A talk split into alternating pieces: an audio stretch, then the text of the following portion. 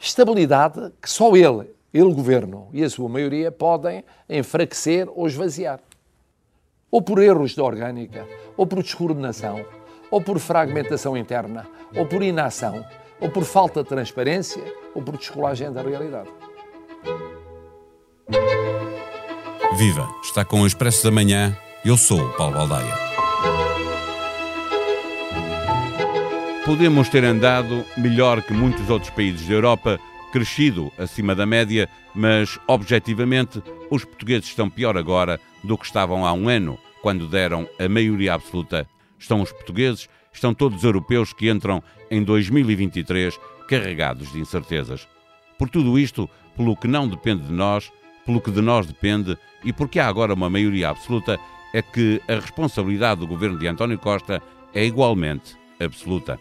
A maioria socialista não tem desculpa. Os eleitores apostaram na estabilidade e seria imperdoável, repete o chefe de Estado, que esse mesmo governo ou a maioria de um só partido que o suporta enfraquecessem ou esvaziassem a estabilidade por erros de orgânica, por descoordenação, por fragmentação interna, por inação, por falta de transparência ou até por descolagem da realidade.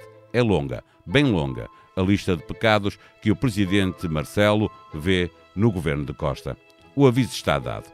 Como sempre disse o presidente, 2023 será o ano que vai determinar o que se vai passar no resto da legislatura. Neste episódio, conversamos com Ângela Silva, jornalista do Expresso, que acompanha a atividade do presidente.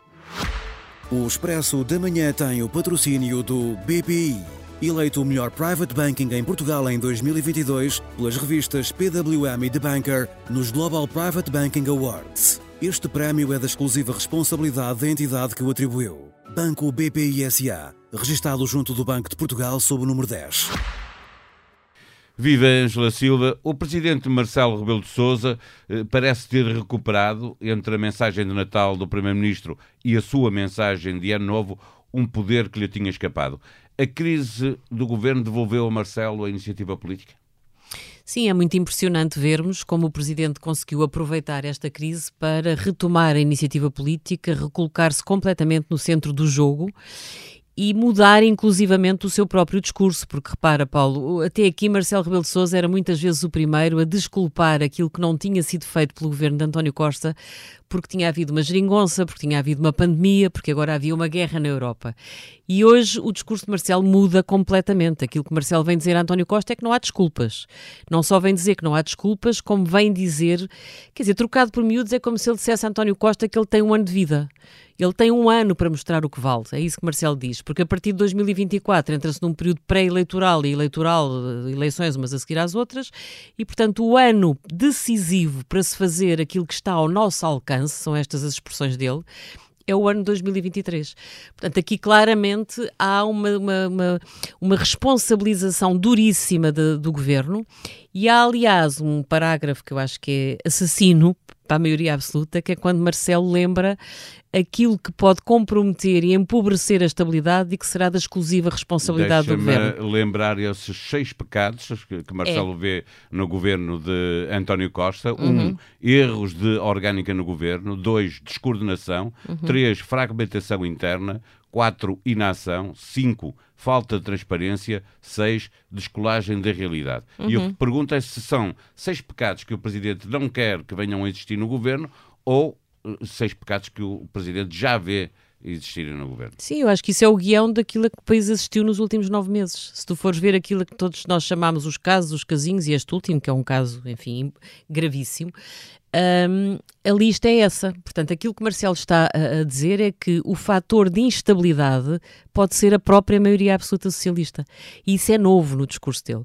Portanto, ele claramente está a responsabilizar António Costa, o seu governo, o Partido Socialista, as fraturas dentro do PS, por poderem funcionar daqui para a frente como um fator, um fator de instabilidade política que pode comprometer que se faça aquilo que tem que ser feito. Porque Marcelo diz, muito bem, há guerra na Europa, há instabilidade, há incerteza, há uma grande imprevisibilidade do ponto de vista económico, mas também diz, nós temos uma grande vantagem comparativa, que é termos uma maioria absoluta, termos estabilidade... De um só partido, não é? De um só partido temos um país seguro, estamos aqui no cantinho e, portanto, é um país apetecível e, portanto, a oportunidade é única para tentar captar investimento estrangeiro, uh, pôr o turismo a bombar ainda mais, pôr o país a crescer combater as desigualdades. Portanto, aquilo que, que o Presidente diz ao Governo é que ele tem uma derradeira oportunidade de, no ano que agora começa, fazer o que não conseguiu fazer em 22. Ele diz que a viragem esperada não aconteceu em 22 e seria imperdoável que não acontecesse este ano. Eh, tu uh, já fizeste referência duas vezes a, a, a esta nota do Presidente uh, para 2023. É, aliás, uma coisa que ele já tinha Sim. afirmado antes, uh, dizer que era o ano em que se ia ver como é que decorreria o resto da legislação legislatura. Isto pode significar que o Presidente tirará conclusões políticas uh, uh, no, logo no, no longo uh, ciclo eleitoral, no início, começa em 2024 com as europeias?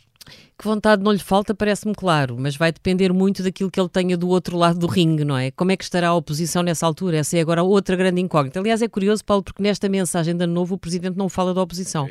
Isto é uma mensagem exclusiva. Fazê-lo muitas vezes, não é? É, é uma mensagem exclusivamente dirigida para a maioria absoluta do PS. Do resto, ele fica à espera para ver o que é que o PSD consegue fazer, se consegue ou não federar e liderar uma oposição à esquerda e, e aí Marcelo tem dúvidas. Eu acho que o silêncio dele sobre a oposição é porque ele tem um grande ponto de interrogação sobre essa matéria. Como é que o PSD vai chegar a final de 2023? Como é que consegue ou não recuperar votos que terão fugido para o Chega? Como é que estará a iniciativa liberal? Como é que Luís Montenegro se afirma? Portanto, isso é tudo uma grande incógnita. Se Marcelo, como ele explicou antes de partir para o Brasil nas declarações que fez no aeroporto, se ele vir que tem uma alternativa que inspira confiança, ele não afastou é, é a hipótese. É obrigatória, não é? Porque se qualquer presidente se vir que, que o resultado vai ser pior do que aquilo que existe. Não, não pode correr não esse pode, risco, não, é? não, pode. Até porque, repara, o presidente dissolveu a Assembleia da República, usou a bomba atómica uma vez e saiu-lhe uma maioria absoluta do PS. Claro que ele pode sempre dizer, bom, foi graças a mim que o país encontrou uma solução política mais estável, mas provavelmente não era esta a solução com que ele sonhava. Agora, imagina, se houvesse eleições agora, há muita direita já excitada a pedir que o Presidente volte a usar a bomba atómica e seria impensável nesta altura, até porque não há garantias nenhumas de que o PS não voltasse a ganhar as eleições ainda com uma maioria curtinha. E mesmo à direita, eh, a força de cada um, a força relativa de cada partido, poderia não ser favorável ao PSD, não é? Se, se o Chega crescesse demasiado. Se o Chega é? crescesse e o PSD não conseguisse reforçar reforçar a sua posição eleitoral e se a iniciativa liberal fraquejasse, quer dizer, como é que ficávamos? Com uma direita ainda mais dependente do Chega? Portanto, quer dizer, o, o xadrez à direita continua muito complicado e não é líquido que uh, até 2024 se consiga encontrar uma solução que leve o Presidente da República a encontrar confiança para verdadeiramente ajudar a demolir esta maioria socialista? Eh, já te vou pedir que olhes para, para o PSD, o que pode acontecer no, no PSD, eh, mas antes, a propósito do, do que estavas a lembrar do Presidente não, não fazer o habitual apelo à oposição para se organizar, para ser uhum. alternativa, eh, de certa forma isto mostra que o Presidente se desiludiu um bocadinho com o que viu acontecer agora. De repente via a maioria a desfazer-se e, e não havia alternativa ao lado. Ah, claro que eu acho que há essa desilusão no Palácio de Belém e percebe-se, porque repara, o discurso do PSD não é um discurso fácil de construir. Não pode criticar aquilo que tem sido a coisa mais positiva do governo de António Costa, que é conseguir controlar as contas públicas, ter um déficit controlado e ter uma dívida pública que está a diminuir. Portanto, o PSD aí não tem discurso. E depois também não é fácil uh, dizer que não dás às pessoas aquilo que, apesar de tudo, este governo tem vindo a dar em termos de ajudas sociais, não é? Nós podemos dizer são remendos, há aqui uma certa, uh, parece quase caridadezinha, não há nada de estrutural. Sim, está bem, mas quer dizer, se tu começas Melhor a fazer. As... nada, não é? E se começas a fazer o discurso que Rui Rio fez nas últimas legislativas, que é dizer, não, eu só subo salário, só subo pensões, se o país crescer Quer dizer, neste Estado em que há tantas dificuldades e há tanta pobreza, as pessoas não querem ouvir falar de esperas para crescimento. Portanto, que discurso é que o PSD vai fazer? Tem que explorar, talvez, a instabilidade política que está a crescer dentro do PS e do governo. Mas Luís Montenegro está muito calado, vai ter que sair mais à rua. E, por isso te pergunto: nós temos o Partido Socialista em evidente eh, fragmentação interna, o Presidente a lembrar isso. O principal partido da oposição tem também problemas de afirmação na sua liderança. Eh, vimos já, já notícias de que que os passistas gostavam de, de ver outra uh, solução. O agravar do problema na, na, área da maioria será suficiente para unir eh, o PSD ou, pelo contrário, um incentivo para afiar facas à procura de uma outra solução mais forte? Não tenho a certeza, não sei responder essa tua pergunta, porque acho que as duas podem estar em aberto. Nós sabemos que já há alguma insatisfação dentro do PSD com uh, o tipo de liderança que Luís Montenegro está a fazer, mesmo dentro da direção do partido, há quem defenda que têm que ser mais combativos, têm que, não têm que ter medo de acelerar o relógio. Luís Montenegro começou por ter muita calma, por não ter pressa, porque olhava para a frente e tinha quatro anos pela frente. Agora, presumo que se ele perceber que a legislatura pode ser encurtada, e que provavelmente o teste das europeias pode, pode levar a que, a que se precipite uma cambalhota nisto tudo, provavelmente ele próprio vai ter que acelerar, vai ter que, vai ter que preparar uma alternativa que seja perceptível aos olhos dos eleitores. Agora, não sei se isso também não pode estimular eventuais outros players que possam surgir nessa área. Não sei se Pedro, Pedro Passos Coelho parece-me fora de causa, não sei quais são as ambições de Carlos Moedas, quer cumprir a, o mandato na Câmara, bom, se quer cumprir o mandato na Câmara tem que ficar até 2025. Mas também não depende apenas dele, não é? A, a, oposição de esquerda pode fazer a Câmara cair, não é? Porque a maioria está do lado esquerdo, não é? Sim, mas uh, não sei se seria muito inteligente da parte do PS estar a libertar Carlos Moedas muito cedo. Francamente, não vejo que houvesse aí grandes vantagens e acho, aliás, que Carlos Moedas também está a acertar o passo em Lisboa. Isso também me parece claro. Acho que andou ali muito, muito, muito hesitante nos primeiros tempos, mas neste momento acho que, além de já ter tomado algumas medidas que são importantes, as que tomou para o setor da saúde é importante, e agora provavelmente se tiver uma ou duas obras que marquem, e parece que há algumas na Forja, portanto, é, é cedo para perceber uh, como é que Luís Montenegro vai chegar a 2024. E, e, portanto, a incógnita não é só à esquerda, é também à direita. Exato. E finalmente perguntava-te o, o, que é que uh, antecipas que possa ser uh, Pedro Nuno Santos em, em liberdade no, no interior do Partido Socialista? Ah, isso acho que não há grandes dúvidas. Acho que Pedro Santos não vai a correr começar a fazer oposição ao governo, mas claro que vai ser um problema para António Costa. Não me parece que ele tenha desistido das suas ambições dentro do Partido Socialista. Acho que é um combatente político que não pode ser menorizado. Será um erro desvalorizá-lo pelo facto de ele ter saído mal do governo. Acho que ele tem grande margem de recuperação.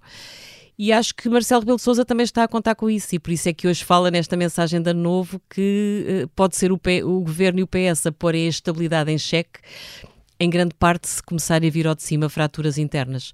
Marcelo, esse sim, acho que começa o ano num papel que era absolutamente insuspeito há uns tempos, porque o Presidente teve um ano mau, teve os últimos meses muito complicados com as polémicas em torno do, dos abusos na Igreja, depois com a história do Qatar, em que disse que os direitos humanos eram menos. Portanto, quer dizer, parecia que Marcelo estava em perdas, chegámos a compará-lo à reta final do, cavaque, do, do Cavaco em Belém, não é? Quando, quando tem que se fechar mais no Palácio porque a popularidade está em queda e acho que Marcelo revelou uma capacidade de recuperação notável. Ele, ele vai querer estar mais e, na rua. Liderou completamente este dossiê não é? e ajudou o governo a resolvê-lo, com, com, apontando uhum. o dedo ao próprio governo. Não só ajudou, como obrigou a resolver, porque repara, eh, este, este último caso rebenta numa sexta-feira em que vinha aí o Natal, eu acho que o país nem reparou naquilo durante três dias. E Marcelo transformou-se num megafone que saltou para a rua de manhã à noite, sempre a matraquear no mesmo caso. Não fosse o país esquecê-lo. Portanto, quer dizer, ele foi decisivo para manter a chama acesa e para fazer a chama alastrar.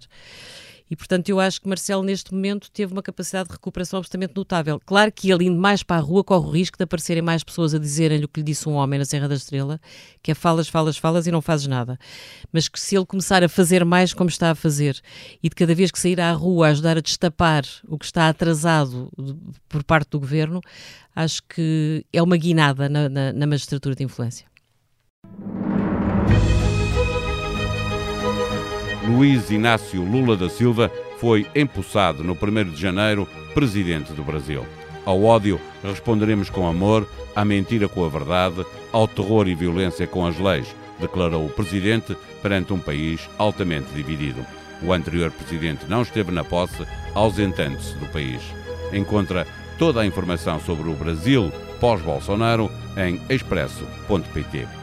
Entramos em 2023 e no site do jornal encontra as perguntas à espera de resposta no desporto, na economia, na política, na cultura, em muitas áreas da sociedade. Justamente, cultura, política, economia, sociedade e humor são temas de que se fazem os podcasts do Expresso e da SIC. Ouça e comente na aplicação que usa no seu smartphone ou computador. Entre no ano, ajudando-nos a fazer melhor o que fazemos para si. A sonoplastia deste episódio foi de Joana Beleza.